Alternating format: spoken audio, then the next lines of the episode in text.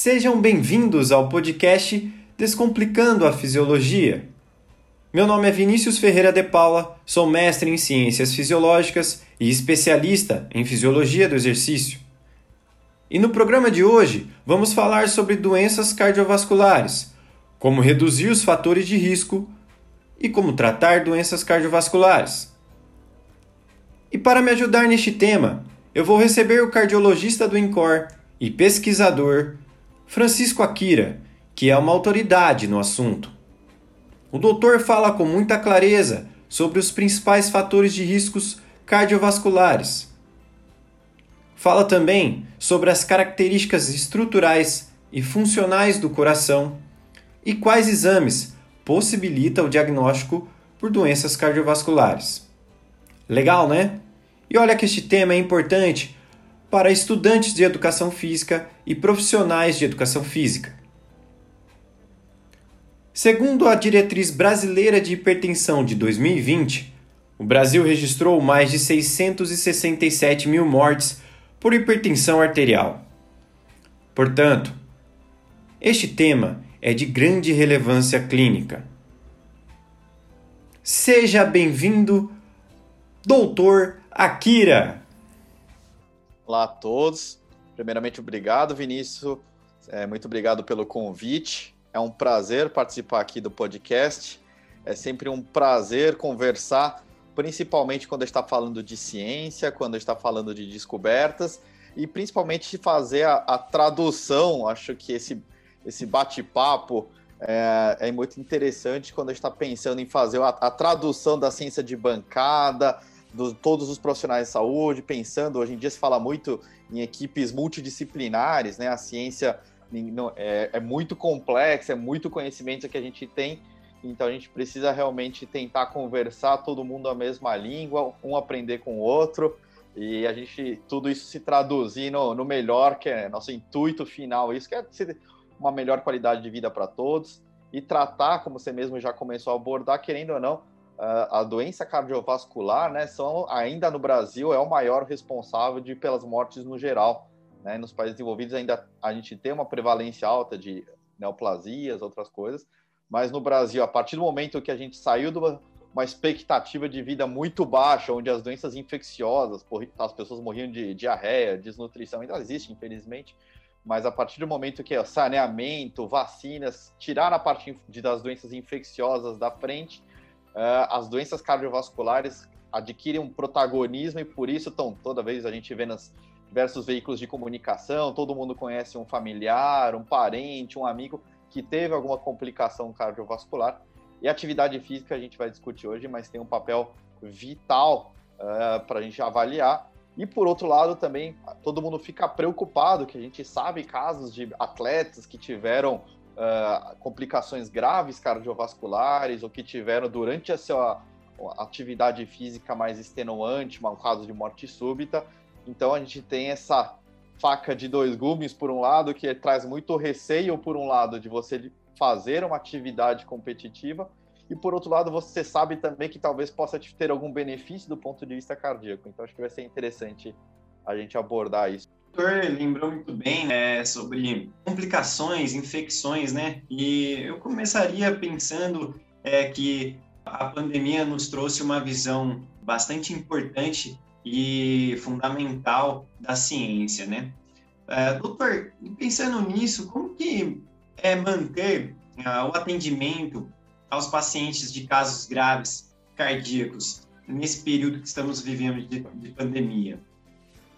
Uh, eu acho que é um, é um, desafio, mas que a gente aprendeu algumas coisas, felizmente. Alguma, a gente não sabe muita coisa, mas algumas coisas a gente aprendeu ao longo deste praticamente ano e meio aí de pandemia. E algumas coisas a gente viu que realmente a gente fugir do médico ou para tentar se resguardar e, e tentar ter um, um, isolamento social maior, que obviamente é, é importantíssimo, ainda mais quando a gente está falando de uma população que tem uma chance de complicações maior do que um indivíduo saudável, caso venha a desenvolver a Covid-19. Por outro lado, a gente sabe sim, a gente estima que o número de mortes pela pandemia não é só aqueles que a gente vê no jornal. A gente tem um excesso gigantesco de mortes não contabilizadas de pacientes que não fizeram as suas avaliações de rotina acabam descompensando das suas doenças cardiológicas de base ou que vão fazer o diagnóstico tardio, o paciente está infartando, está meio relutante aí para um pronto-socorro, porque acha que vai poder ser exposto ao coronavírus no pronto-socorro e vai acabar procurando hospital de uma fase mais tardia. A gente tem visto isso, infelizmente, com uma maior frequência, não só aqui no Brasil, mas diversas casuísticas no mundo inteiro. Os pacientes com infarto têm chegado mais tardiamente, com apresentações clínicas mais graves, e obviamente o prognóstico fica muito pior quando a gente trata uh, não de uma maneira menos precoce um infarto agudo do miocárdio, né? Então, o que a gente tem feito no começo, até pela, uh, por exemplo, fico no Instituto do Coração e no começo a gente vetou todos os atendimentos eletivos, né, ambulatoriais, é, no começo, quando a gente estava aprendendo, tentando entender exatamente o que estava acontecendo. Depois a gente viu com um certo tempo que não tinha como, que os pacientes começam a chegar todos via pronto-socorro, completamente descompensados. E aí começa, você tem que utilizar a tecnologia e a criatividade, né? Então, a telemedicina, acho que se existia já um grande debate sobre qual era o papel, se podia, se não podia, previamente à pandemia. Na pandemia, a, a telemedicina definitivamente se estabeleceu, se concretizou e mostrou uma alternativa que realmente a gente consegue resolver muita coisa por telemedicina à distância, principalmente naqueles pacientes que estão mais estáveis. Obviamente, um paciente mais grave não substitui uma consulta presencial. Tem muitos dados de exame físico que você precisa, às vezes em pacientes mais complexos, mas para muita coisa ajuda. Então, a gente tem utilizado bastante dessa ferramenta para tanto evitar que o paciente se exponha porque ainda mais pensando no paciente que usa o Sistema Único de Saúde, né? Então, muitas vezes ele vai pegar uma condução pública, vai entrar num ônibus, ele não vai pegar o, o seu carro particular, vir entrar no seu consultório particular. Então, ele vai pegar um, um, transporte público, depois vai ficar numa fila de atendimento, numa sala de espera com diversos outros pacientes. São, é, o volume de atendimento que a gente tem no Encore é gigantesco. Obviamente, tem muita gente numa sala de espera. E aí, por mais que você tome as medidas de isolamento social, máscara, álcool gel, tentar manter um certo distanciamento, mas é um risco. Não tem como falar que você está se expondo mais do que você tivesse dentro de sua casa. Então, acho que a telemedicina mostrou para a gente o papel disso. A gente tem uma comunicação muito mais próxima hoje, talvez até por outros vias é, mais informais. Assim, a gente tem mantido esses vias de via WhatsApp, tudo para os meus pacientes, principalmente que eu acompanho no meu consultório.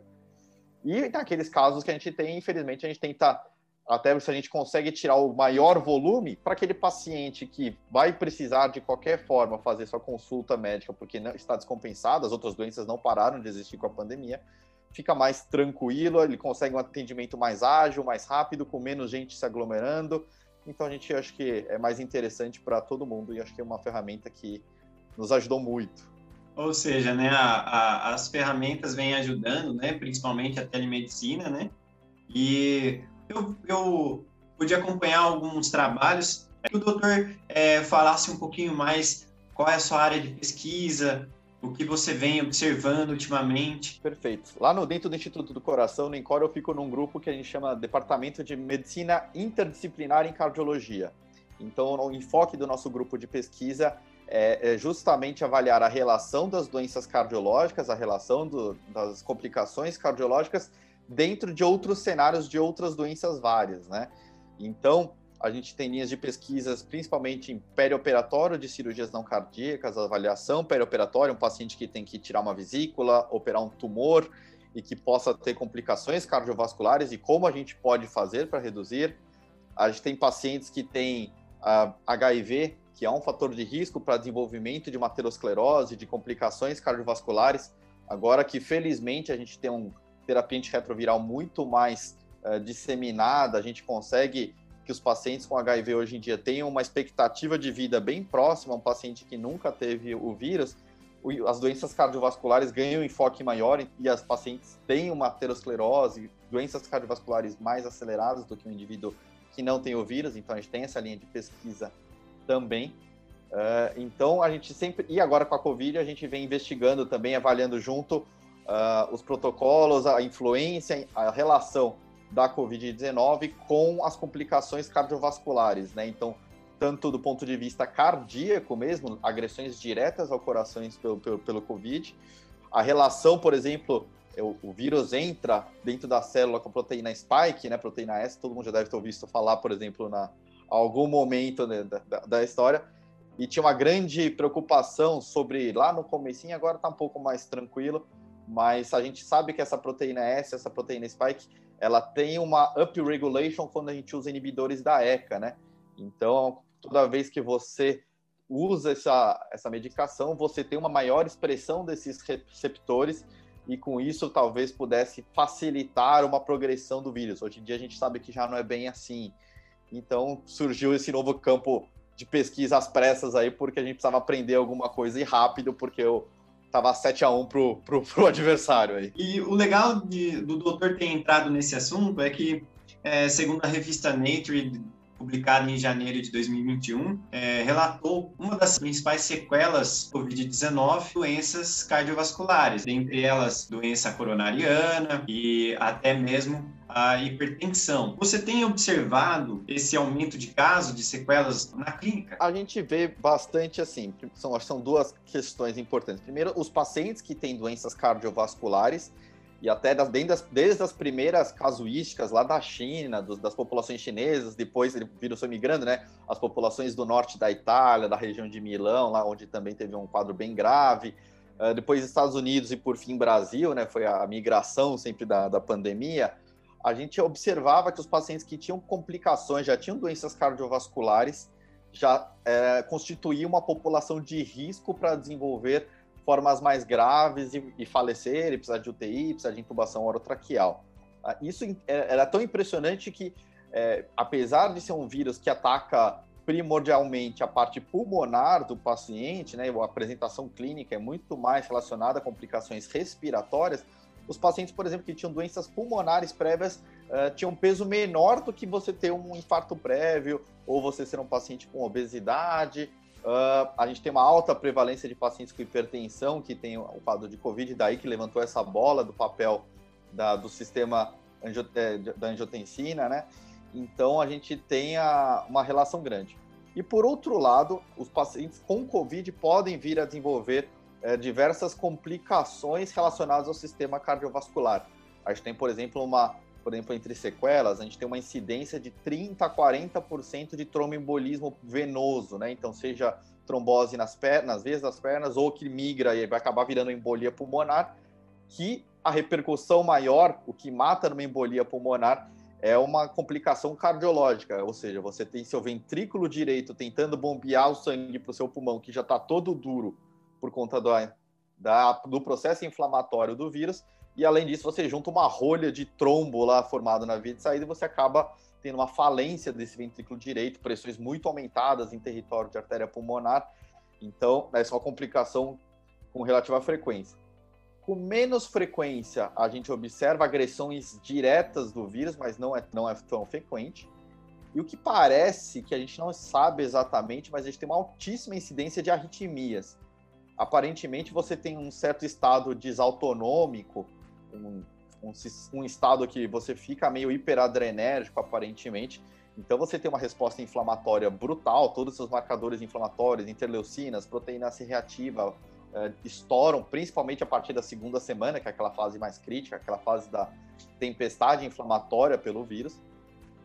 E com isso você acaba tendo o que a gente chama de injúria miocárdica. Não é necessariamente uma agressão direta pelo vírus, mas o coração acaba sim sentindo, você dosa biomarcadores, por exemplo, troponina, por exemplo, BNP, mas principalmente troponina, vem aumentados, e muitas vezes você tem estudos com ressonância magnética mostrando que você tem uma relativa frequência, edema miocárdico, você tem uh, talvez algum grau de agressão, mas muitas vezes, mesmo que o exame veio, que a agressão não mostre em exames de imagem, você tem esses biomarcadores mostrando que o coração tem algum papel na jogada e quem tem esses biomarcadores mais elevados uh, tem uma, um pior prognóstico, né? Quanto maior o seu nível de troponina, pior o seu prognóstico, pior a chance de você uh, vir a falecer ou ter uma forma mais grave. Das sequelas, numa fase mais tardia, a gente vê, para quem sobreviveu, saiu da fase, foi para o hospital, a gente tem até taxa de aumento de 30% a 40% de mortalidade em pacientes pós-Covid tá? tanto por complicações tardias, por exemplo, tromboembolismo pulmonar, a gente está vendo uma incidência alta depois de para casa, o paciente vai para casa, etc. Então, existem protocolos de pesquisa com extensão de, de profilaxia de trombose, que habitualmente já faz no hospital, mas protocolos de extensão.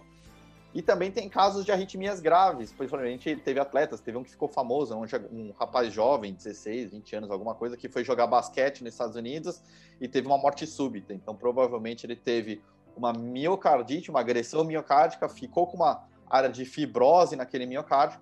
E toda vez que você tem uma área de fibrose, uma região no coração que não conduz eletricidade, e do lado você tem os miócitos saudáveis que conduzem eletricidade, e toda aquela região inflamada com edema e alterações, é um substrato anatômico grande para desenvolvimento de arritmias ventriculares e que por algumas vezes podem se apresentar clinicamente como morte súbita, né? O famoso infarto fulminante que o pessoal fala, mas normalmente são arritmias, né? Você tem arritmias ventriculares complexas, com isso você impossibilita o, o volume, o débito, a contração do coração adequado, e o paciente imediatamente perde a consciência e se não for corretamente tratado nos próximos minutos, tem uma grande chance de virar óbito. Legal, muito interessante esse assunto, né, doutor? É, e entrando nessa parte da, das análises dos biomarcadores, o doutor lembrou do, da troponina, né? É, eu vi que em um dos seus estudos você avaliou, foi colaborador e avaliou a sensibilidade da troponina, complicações clínicas, o acompanhamento pós-cirurgia, não necessariamente é, são cirurgias não cardiovasculares. Como que isso acontece, doutor? Como que é o acompanhamento pós-operatório, então, em situações de não cirurgia cardiovascular? Então, acho que primeiramente explicar o que é a troponina, né? Então, Legal. a troponina é uma substância que está é, tá disponível lá, que faz parte da, da, da, conexão entre os miócitos, né? Então, a gente tem essa proteína disponível lá para aqui, e que atualmente, até pouco tempo atrás, só detectava essa, essa substância, essa molécula, quando ela estava em dosagens estouradaças, né? Então, no caso, por exemplo, do infarto agudo do miocárdio gigantesco. É, mas a tecnologia evoluiu muito, os testes químicos que a gente consegue pegar hoje em dia são muito mais sensíveis e aí surgiram, a partir da casa de 2000, 2000 e pouquinho, o que a gente chama das troponinas de ultrassensibilidade, ou seja, exames que são que eu consigo detectar mesmo em pacientes saudáveis. 80, 90% das pessoas eu consigo detectar ou seja, eu tenho um teste que é tão sensível, tão sensível, que até em pacientes que não tem nada, eu consigo dosar uma quantidade mínima, mas se eu colher o seu sangue e avaliar a presença de, de troponina, eu consigo detectar a presença de uma quantidade, pouquíssimos nanogramas por ml de troponina. Então, com isso, eu tenho um exame que é, mostra que está intimamente relacionado ao mecanismo, à contratilidade de célula, da célula miocárdica, e que eu consigo detectar pequenas alterações, alterações ínfimas com isso. Então, obviamente, é, começa a sair o, o, papel dela de ser só um marcador de infarto, que era o que era classicamente, para ser um marcador, um biomarcador disponível em diversas situações clínicas. Obviamente, quanto mais agressão, quanto mais injúria eu tiver ao meu coração, maior os níveis de troponina. Quanto mais estresse eu tiver no meu coração, maior tendem a ser meus níveis de troponina. E com isso a gente tende a avaliar. No cenário que você me comentou especificamente de cirurgias não cardíacas, é um estresse óbvio, né? Você vai causar um estresse no paciente, você vai anestesiar o paciente, você vai cortar o paciente, você vai inflamar o paciente, você faz uma ativação da cascata de agregabilidade plaquetária, você faz, produz um, um estado protrombótico hipercoagulante pelo próprio estresse cirúrgico, né? Uh, e fora isso, você tem uh, queda de pressão arterial, aumento de frequência cardíaca, todas situações que são potencialmente danosas. Então, a ocorrência de processos cardiovasculares é grande, é uma complicação que, quando acontece, são geralmente catastróficas, né? E normalmente o tratamento das complicações cardiovasculares, que são trombose, etc., são com medicações que afinam o sangue, anticoagulantes, antiplaquetários, e obviamente no contexto que você acabou de abrir a barriga de um indivíduo, a última coisa que você der é um remédio que não inibe o sistema de coagulação da pessoa, que ela vai ser sanguinar. Então é sempre um desafio. E aí, nesse contexto, a gente tem feito uh, a, primeira parte, digamos assim, para você saber tratar uma doença é conseguir fazer o diagnóstico e o diagnóstico mais precoce disso. E nisso a nossa linha de pesquisa do grupo vem utilizando esses marcadores extremamente sensíveis em uma população que muitas vezes está entubado, ele não vai te contar sintoma nenhum, porque ele tá, vai estar anestesiado, vai estar entubado, vai estar com dor na barriga, então você não sabe se ele está infartando ou se ele está com dor na barriga porque ele cortou, acabou de fazer uma baita incisão e obviamente vai doer isso aí. Então, talvez com esses biomarcadores a gente consegue monitorizar de uma forma mais importante esses pacientes. A gente acompanha aí esses marcadores antes que o paciente apresente a clínica, com isso a gente consegue diagnosticar mais a gente consegue tratar de uma maneira mais adequada esses pacientes e a gente consegue diferenciar quem é aquele paciente que está evoluindo bem do ponto de vista cardíaco daquele paciente que merece uma atenção extra. A troponina hoje em dia, então, por ser um exame extremamente sensível, a gente consegue usar em, diversos cenários. A gente pode usar em agressão. Tem exames mostrando, por exemplo, aumento de troponina em pacientes que fazem uh, atletismo de uh, maratonistas, né? Pacientes que fazem uh, exercício físico de extrema intensidade, né? Ironman, uh, todas essas atividades com atividade extrema, a gente já dosa, por exemplo, que você tem pequenos aumentos, aumentos de, dessa liberação. Então, isso talvez possa estar relacionado, talvez, com alguma ocorrência de eventos maiores, ou algum paciente que a gente tem que ter um pouco mais, mais de cuidado.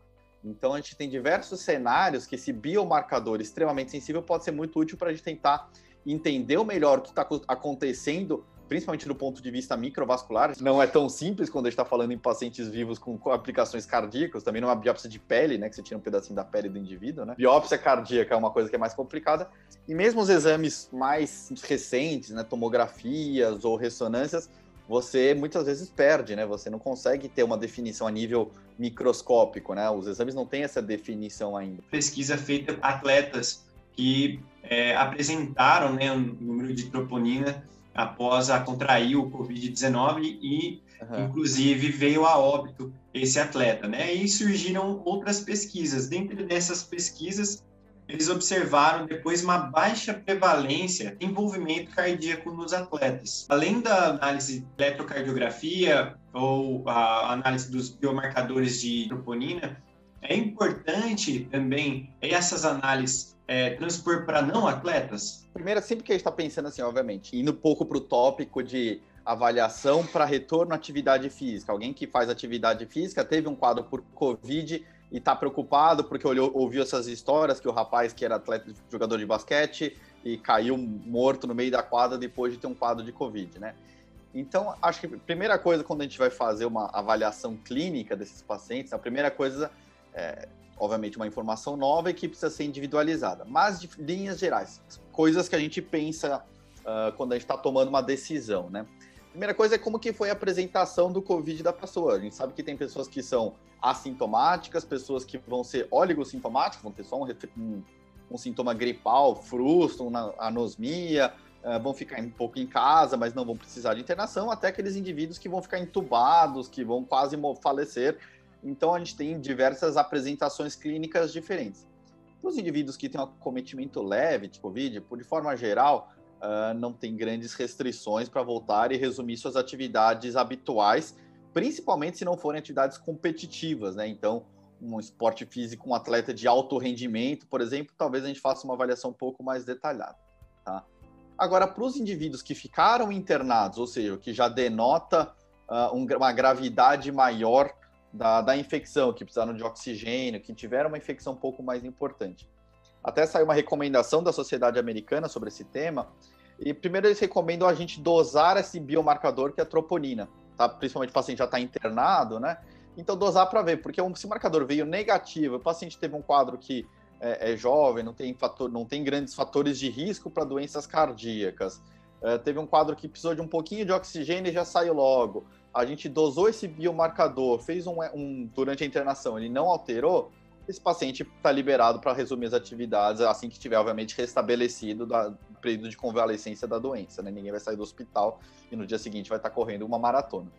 Mas, é, para aqueles atletas que fazem uma atividade física, o que algumas diretrizes até recomendam, quem teve um quadro mais grave, quem teve elevação desses biomarcadores, quem faz uma atividade física muito intensa, então um atleta competitivo, quem faz uma atividade física de alta intensidade em picos, um atleta de endurance que faz muita coisa, por mais que ele seja um não atleta profissional, mas que faz uma carga de atividade física muito intensa, talvez seja interessante, se disponível, fazer uma avaliação ecocardiográfica, fazer um teste ergométrico ou até a depender uma ressonância cardíaca para avaliar se você tem áreas de fibrose, áreas de acometimento miocárdico, apesar de ser raro, tá? A minoria das pessoas tem, mas principalmente quando a gente está falando em atletismo em, competitivo ou de alta performance, é, é interessante a gente fazer uma certa nos cercar um pouco mais de informações antes de liberar por uma atividade física para justamente tentar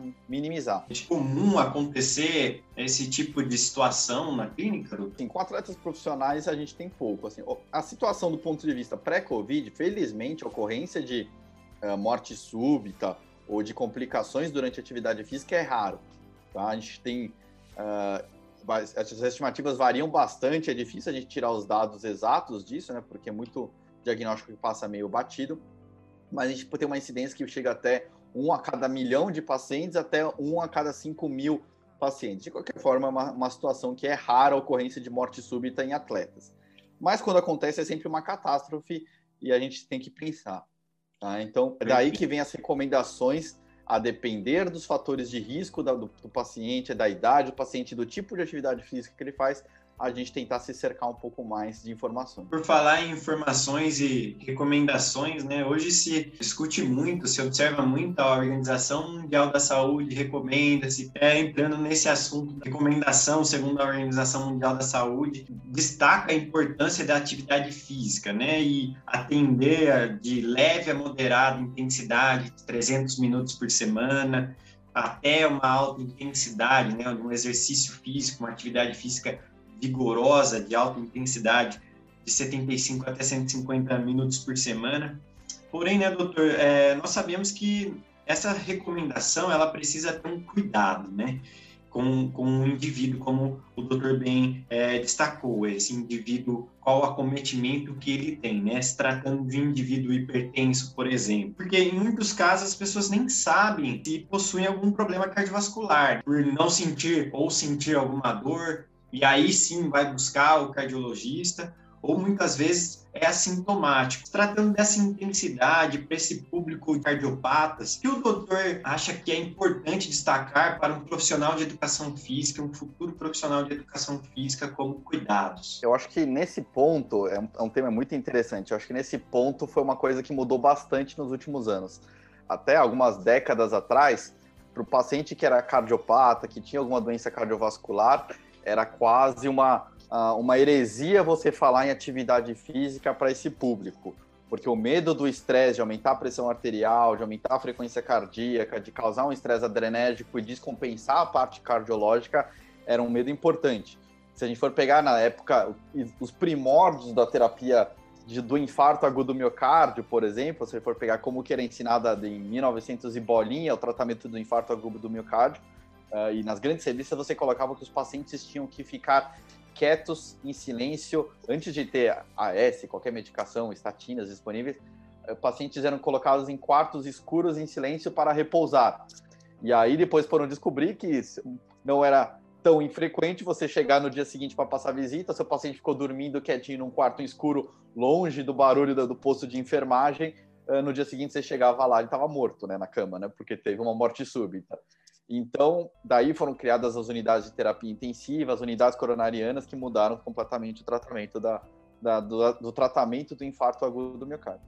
E essa evolução foi a mesma coisa com a atividade física, que passou de ser um, de um vilão ou de uma contraindicação absoluta para os pacientes, e a gente começou a avaliar que mesmo naqueles pacientes que acabaram de ter uma síndrome coronariana aguda, uh, que tem insuficiência cardíaca, ou que tem doenças cardíacas ou fatores de risco para doenças cardiovasculares, hipertensão, dislipidemia, diabetes, podem sim fazer atividade física desde que bem orientada, bem avaliada, e que essa atividade física se traduz em benefício. Não é só pela questão de, ah, quero, ah, sou viciado em correr, eu preciso correr na vida. Não, isso sim se traduz em benefício com redução de mortalidade, redução de internações, melhora da capacidade de atividade física, melhora de questionários de, de qualidade de vida, melhora do seu controle pressórico, melhora seu controle glicêmico, diminui sua resistência à insulina, que isso leva a toda uma cascata metabólica melhor para você.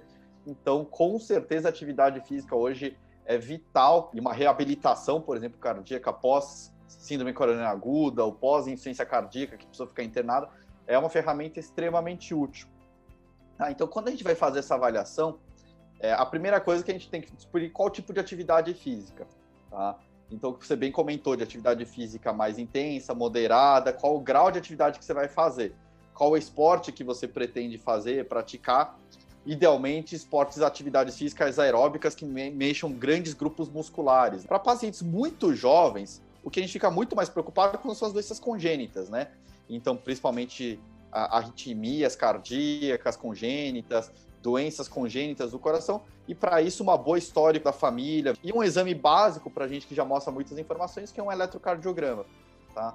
É um exame simples, barato, inócuo, não tem efeito colateral, já rendeu uma tonelada de prêmio Nobel para o cara que inventou, ajuda muito no rastreio, principalmente para pacientes mais jovens. E a depender dos achados, sintomas que o paciente apresenta, antecedentes familiares, talvez a gente progrida para um Holter, um teste ergométrico, alguma coisa mais invasiva. Para os pacientes que já têm doença ou para aqueles que têm um alto risco de complicações cardíacas, as complicações saem desse grupo das doenças congênitas e das arritmias e entram principalmente para a ocorrência de infarto, para aterosclerose, para obstruções coronarianas. E aí a gente tem que ficar preocupado, principalmente para aqueles pacientes que têm já doença coronariana ou que já têm alto risco para ter doença coronariana, para a gente diagnosticar tratar e deixar isso bem compensado antes da gente começar uma atividade física. Pode fazer? Pode fazer, mas precisa ser sob supervisão e desde que fatores de risco estejam controlados. Não adianta você faz, começar uma atividade física e sua pressão está 22 por 18. Não é o momento de você começar uma atividade física. É você começar uma atividade física sendo que você está tendo dor no peito toda vez que você vai tomar banho. Bom, não dá para você começar atividade física se você está tendo dor no peito para tomar banho. Então você precisa estar dentro de uma avaliação para diagnosticar a sua doença, principalmente se você já tem fatores de risco, você é diabético, você fuma, você já teve infarto prévio, fazer esse controle adequado e sim, aí sim, usufruir dos benefícios de uma atividade física que obviamente vai começar de uma maneira mais lenta, mais gradual. A gente chega numa talvez uma quantidade alvo aí de no mínimo 150 minutos por semana, que você já comentou, que seriam 3 vezes 50 minutos ou 5 vezes de 30 minutinhos, podendo, em quem tolerar, e com, obviamente, acréscimos graduais, chegando até um alvo aí de 300 milímetros, talvez para ter um benefício. Mas o 150 já está ótimo, se a gente conseguir chegar nisso aí. Perfeito. E nada melhor do que passar por uma equipe multidisciplinar, né?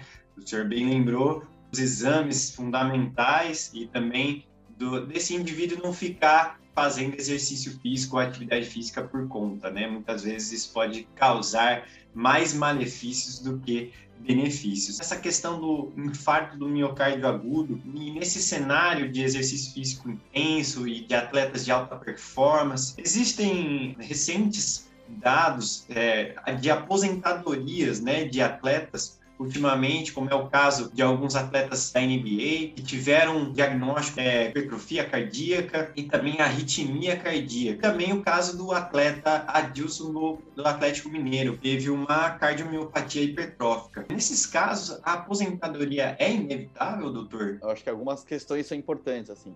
É, acho que sempre quando a gente está lidando com o coração de atleta, um dos grandes desafios que nós temos sempre é que a própria atividade física causa alterações estruturais no coração decorrentes de atividade física e que são completamente normais e que são reversíveis se você para de fazer uma atividade física, tá? É, principalmente atletas profissionais, atividade física muito intensa, acima de 10 horas de treinamento por semana, né? Então a gente está falando de atletas mesmo. Então, por exemplo, a gente tem um certo grau de hipertrofia, esses pacientes ficam um pouco mais bradicárdicos, né? Então você pega esses grandes atletas, geralmente tem uma frequência em repouso na casa de 40, 50, algum certo grau de hipertrofia, você pode ter algumas alterações estruturais, mas que são benignas e tendem a sair. Por outro lado, a gente tem doenças primárias do miocárdio e que favorecem muito, por exemplo, a ocorrência de arritmias ventriculares e de morte súbita, que é o caso desses jogadores. Tem aquele do São Caetano, também ficou famoso. E a cardiomiopatia hipertrófica está entre esse grupo de doenças. Então, é uma doença, é uma doença genética, a pessoa nasceu com essa doença, que se apresenta geralmente na casa dos 20, dos 30, 40 anos de idade. Tá? E a grande questão com essa doença que por alterações genéticas você tem uma hipertrofia exagerada, você tem é, um excesso de miócitos no seu coração. Com isso, você faz essa hipertrofia do coração, principalmente da região septal, tá? do septo do coração que divide o ventrículo direito com o ventrículo esquerdo.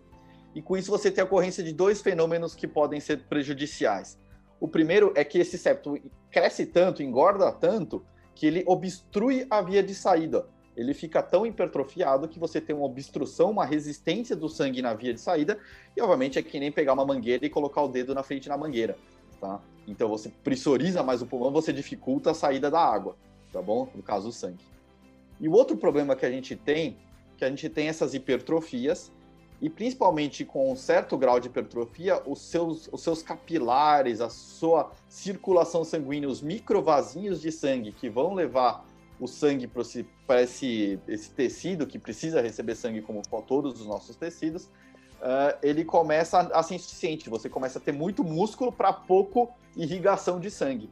Com isso, você tem micro áreas de infarto, e com isso, essas micro áreas de infarto geram pequenas regiões de fibrose, que são substrato anatômico para desenvolvimento de arritmias complexas, que na hora que você faz uma atividade física intensa, você faz um pico de adrenalina, você faz a sua pressão a subir, você aumenta a sua frequência cardíaca e você dificulta o trabalho do miocárdio, com isso você pode ter ocorrência de arritmias fatais, que é o caso desses jogadores. E quando isso acontece, então, em casos de pacientes que têm essas doenças, em situações normalmente, de forma geral, a gente acaba proibindo de atividade física competitiva. Algumas doenças, se tiverem a depender da atividade física a depender de qual esporte que ele faz e como que essa doença está controlada clinicamente, até a gente consegue liberar.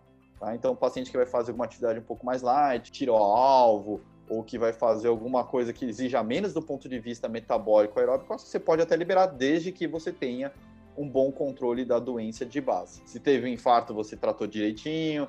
Se o paciente tem alguma obstrução coronariana, ele está tudo bem resolvido dessa parte. E aí sim o papel multidisciplinar do cardiologista, com o preparador físico, com o médico do esporte, com toda a equipe que está avaliando esse paciente, com certeza é vital. Perfeito, doutor. É, pensando nesse profissional de educação física que está nos ouvindo, é fundamental ele também continuar com aqueles é, com aqueles históricos, aquela anamnese que uhum. a gente vê uma defasagem dessas anamneses, né?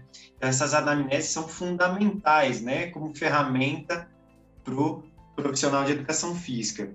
E no caso do parquet, você acredita que isso isenta o profissional de educação física de algum evento cardiovascular é, fatal do seu cliente, do seu atleta? É, esses questionários Bem perguntado, né? Que cada vez mais a gente vê. Antigamente era obrigatório todo mundo ter o seu atestado para academia, ter a sua liberação para atividade física, principalmente quando a gente está falando de indivíduos uh, mais idosos. O que esses questionários, de forma geral, eles são pouco sensíveis, ou seja, eles mandam, deixam passar muita coisa, tá?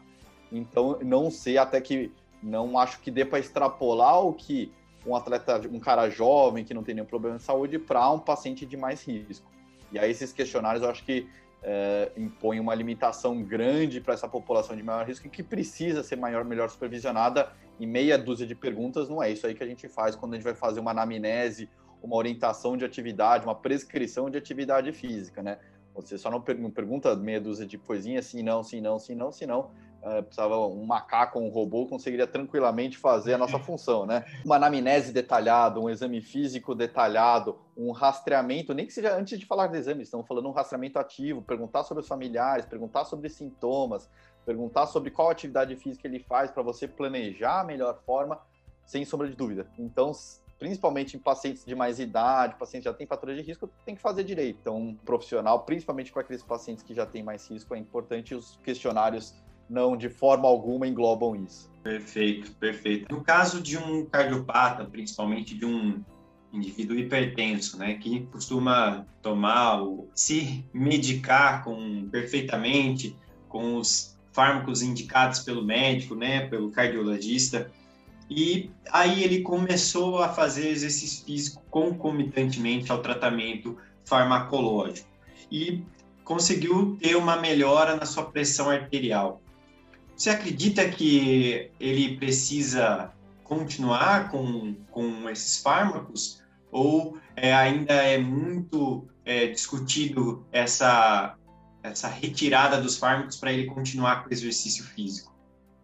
Uma ótima pergunta. É, eu acho que, primeira coisa, todos esses fármacos, quando foram testados e foram estudados, eles foram testados em cima, on top, que é a palavra clínica certa, né? É, em cima de modificações de estilo de vida. Então, estava pressuposto que o cara, para tomar o remédio, já estava fazendo um programa de atividades físicas uh, regulares, já diminuiu a ingesta de sal, está fazendo uma dieta mais adequada, está tentando perder peso. Uh, então, as medicações todas foram testadas entrando nessa parte. Até por isso que o grupo placebo desses estudos também abaixa a pressão arterial, também perde peso, justamente pelo papel de você ter um hábito de vida saudável. E às vezes o simples fato de você estar num estudo e alguém te fiscalizando, marcando consultas inteiras e ficando toda hora te ligando, já é o suficiente para você dar uma regrada na sua vida e você ter um certo benefício. Tá? Então, essa é a primeira fase. A atividade física é sim parte vital do tratamento de uma hipertensão, de uma obesidade, de um diabetes, independente dos fármacos que você está tomando. Tá? E, obviamente, se você consegue tomar, uh, uh, você está com uma pressão bem controlada e você não precisa mais tomar nenhum fármaco, porque você está com a sua pressão dentro das metas, a princípio você não precisaria uh, tomar nenhum fármaco, salvo quando o fármaco é dado por algum motivo específico, por exemplo, um inibidor da ECA, um bloqueador do receptor de aldosterona, no caso de um paciente que tem insuficiência cardíaca ou que já tem uma doença renal crônica, que a gente sabe que tem um efeito tanto em remodelamento cardíaco como um antiproteinúrico, como a preservação da função renal, Uh, ou, por exemplo, um paciente que tem já alguma arritmia e está usando um beta-bloqueador para tentar diminuir a incidência das arritmias, aí essas medicações é um pouco mais difícil a gente tirar.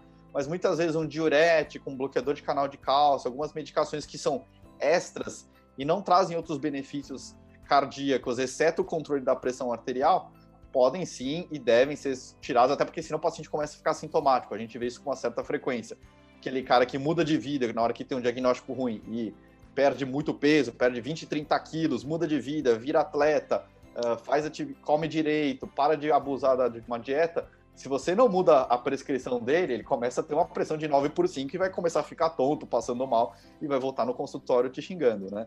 Não só a gente tira, como você é obrigado a tirar, porque senão o paciente não tolera mais as medicações antipertensivas. Até um paradoxo, né, da, que a gente que é explicado, tem vários estudos que mostram isso aí, que às vezes aquele paciente que você começa a medicar, medicar, medicar, ele vai meio que abandonando o estilo de vida saudável. Então, ah, tô com colesterol alto, vou tomar um remédio para colesterol. Tô com açúcar descontrolado, vou tomar um remédio para diabetes. Tô com a pressão alta, tomo três antipertensivos. E aí, com isso, ele vai parando e você vai trocando, e mesmo na consulta médica, ainda mais pensando no mundo de convênio, correria e tal, ah, que o paciente tem muitas vezes tem pouco tempo a conversar, então você foca muito mais em dar remédio, tirar remédio, dar remédio, tirar remédio, do que estimular um hábito de vida saudável.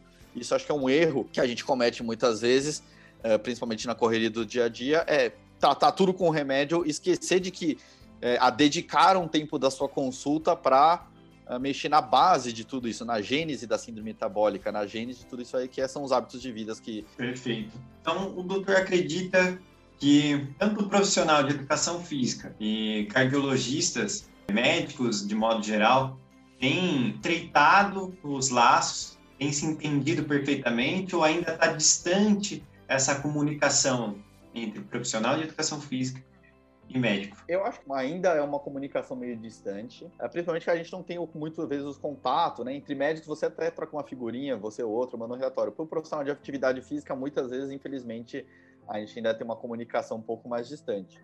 Outro problema que a gente tem é que, assim, muitas vezes o, os pacientes, quem tem um profissional de atividade física, são aqueles atletas de alta performance, uma pessoa que tem o seu personal, é, pessoas de maior poder aquisitiva. Para o público geral, muitas vezes a gente não tem um profissional de educação física acompanhando esses pacientes, né? É, acaba tendo só um instrutor da academia, que tem ele para a academia inteira, tomando conta de todo mundo, obviamente você tem um segmento muito aquém do que deveria. Então, por isso eu acho que a dificuldade ainda.